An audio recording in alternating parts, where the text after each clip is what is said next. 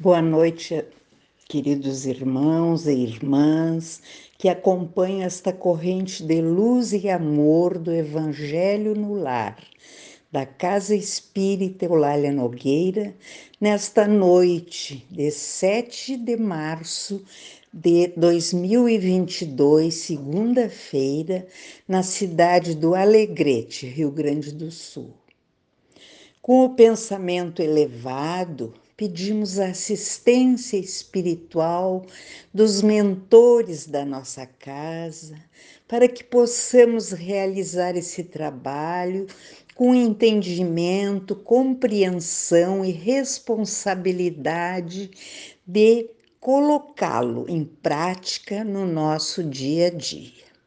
A lição de hoje é a continuação da introdução 2 controle universal do ensinamento dos espíritos. Os espíritos superiores procedem com extrema prudência e sabedoria quando é necessário fazer uma revelação. Eles só abordam as grandes questões da doutrina espírita de forma lenta e gradual, quando entendem que a inteligência do homem está apta a compreender as verdades de uma ordem mais elevada e quando as circunstâncias se encontram propícias para que uma nova ideia seja revelada. É por isso que, desde o princípio, eles não disseram tudo e continuam sendo prudentes até hoje, não cedendo à impaciência dos apressados que querem colher os frutos antes que eles estejam maduros. Portanto, é inútil querer antecipar o tempo marcado pela providência para que as coisas aconteçam.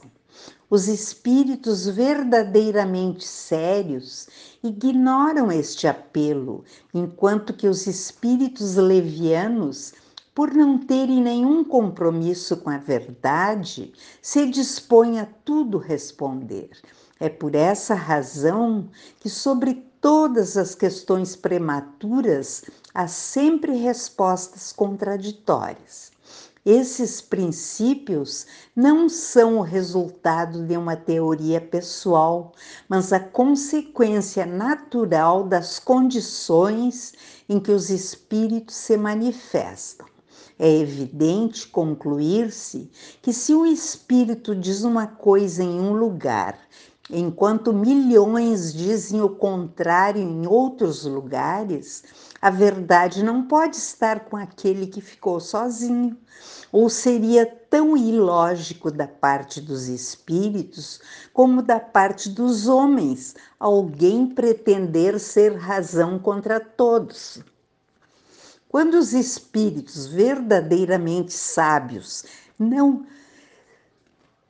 desculpa, se acham suficientemente esclarecidos, sobre uma questão polêmica nunca exibem de maneira definitiva.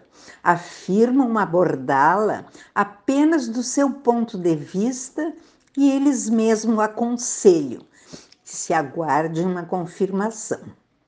Por mais grandiosa, bela e justa que seja uma ideia, é impossível que ela reúna desde o início todas as opiniões a seu favor. As divergências que surgem ao redor da nova ideia são as consequências inevitáveis do movimento que ela desencadeia. Elas são necessárias para melhor ressaltar a verdade e é muito útil que ocorram no início do movimento, para que as ideias falsas sejam postas de lado o mais rápido possível. Os espíritas que têm algum temor por conta disso devem tranquilizar-se, pois todas as pretensões isoladas cairão diante do grande e poderoso critério da concordância universal. Não será pela opinião de um homem que se estabelecerá a união, mas sim pela voz unânime dos espíritos. Não será um homem, muito menos eu ou qualquer outro, que fundará a ortodoxia espírita, ou seja, uma doutrina pronta e acabada, que não necessita receber novos conhecimentos, tampouco será um espírito vindo se impor a quem quer que seja. A união será estabelecida com os espíritos se comunicando por toda a terra, sobre as ordens de Deus. Este é o caráter essencial da doutrina espírita. Essa é a sua força e sua autoridade, pois Deus quis que a sua lei fosse assentada sobre uma base inabalável. Foi por isso que ele não colocou a responsabilidade sobre a cabeça frágil de um único homem.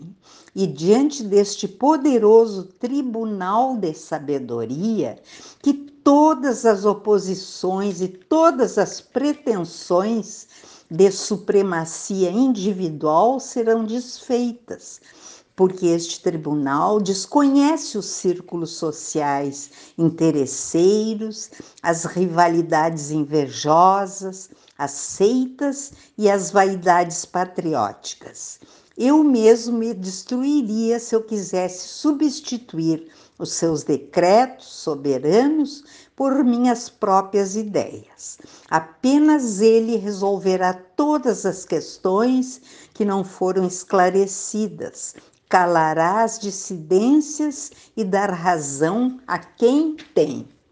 Diante deste grandioso acordo entre os espíritos superiores, o que pode a opinião de um homem ou de um espírito menos do que uma gota d'água que se perde no oceano, menos que a voz de uma criança abafada pela tempestade.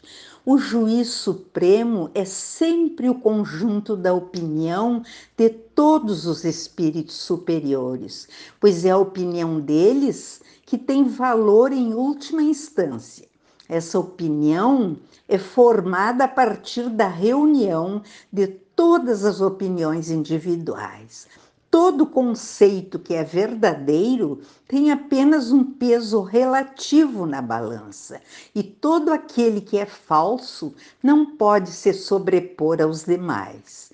Nesta imensa assembleia, as individualidades desaparecem e o que constitui uma nova derrota para a vaidade e o orgulho dos homens.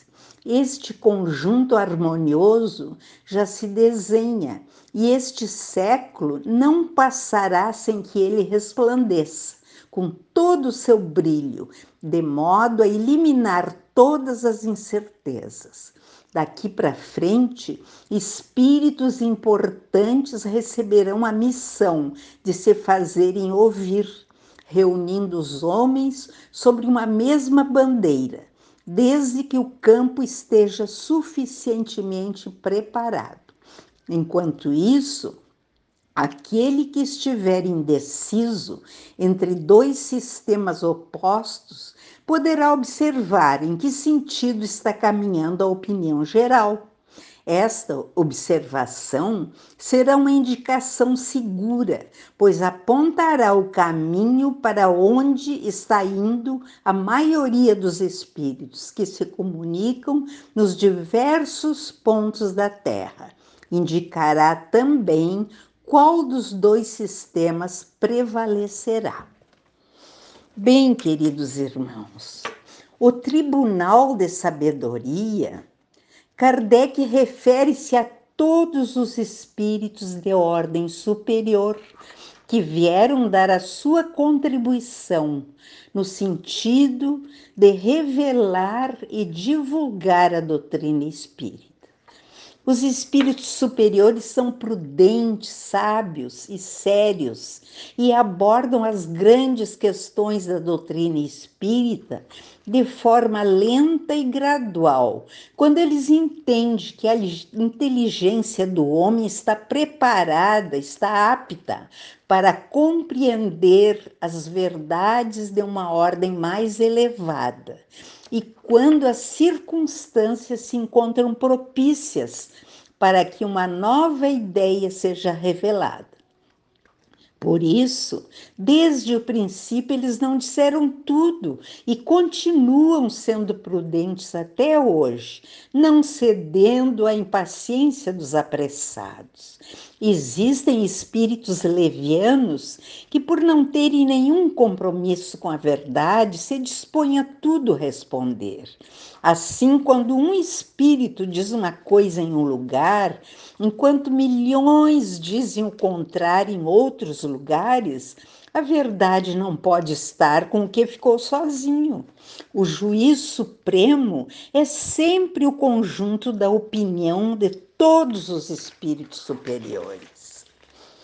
Agora nós passamos para a última parte, onde pedimos por todos aqueles que estão listados neste Evangelho, todos os que estão sofrendo males físicos ou espirituais, por nossa cidade, nosso estado, nosso Brasil e nosso planeta.